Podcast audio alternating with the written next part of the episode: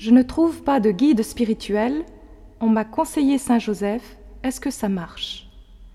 Le père Dose te répond. Saint Joseph a été comme un guide spirituel pour Jésus lui-même. Pourrait-il trouver mieux que lui? Maintenant, il faut avouer que c'est un guide très particulier. Il ne parle pas, il agit. Nous ne sommes pas habitués à ce type de personne et il faut apprendre à entrer en contact avec lui. La première chose à faire est de demander son aide à Marie. Elle est son épouse et quelle épouse L'amour que ces deux êtres se portent est exceptionnel et leur unité parfaite. Seule Marie connaît Saint Joseph, et quand Jésus atteint sa treizième année et qu'il pense le quitter pour se former au temple de Jérusalem avec les plus brillants docteurs, elle le remet avec force entre les mains de Joseph. Ton père t'attend. Jésus est stupéfait. Il croyait être au bon endroit, dans la splendide maison de son Père, Dieu. Eh bien, il va devoir suivre le Père que Marie lui montre, car Marie est habitée par l'Esprit de Dieu. Et il descend avec eux. Il se rend à Nazareth, dans la maison de Joseph qu'il connaissait si bien, et il leur était soumis. Avec son corps, en silence semble-t-il, le Fils de Dieu fait ce que fait Joseph.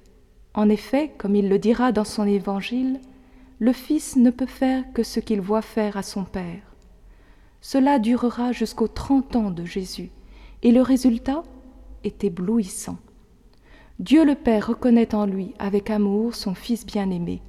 Les disciples du grand Jean-Baptiste vont quitter leur admirable Maître pour suivre Jésus jusqu'à la mort. Il ne s'agit donc pas de prier Saint Joseph, mais de lui obéir.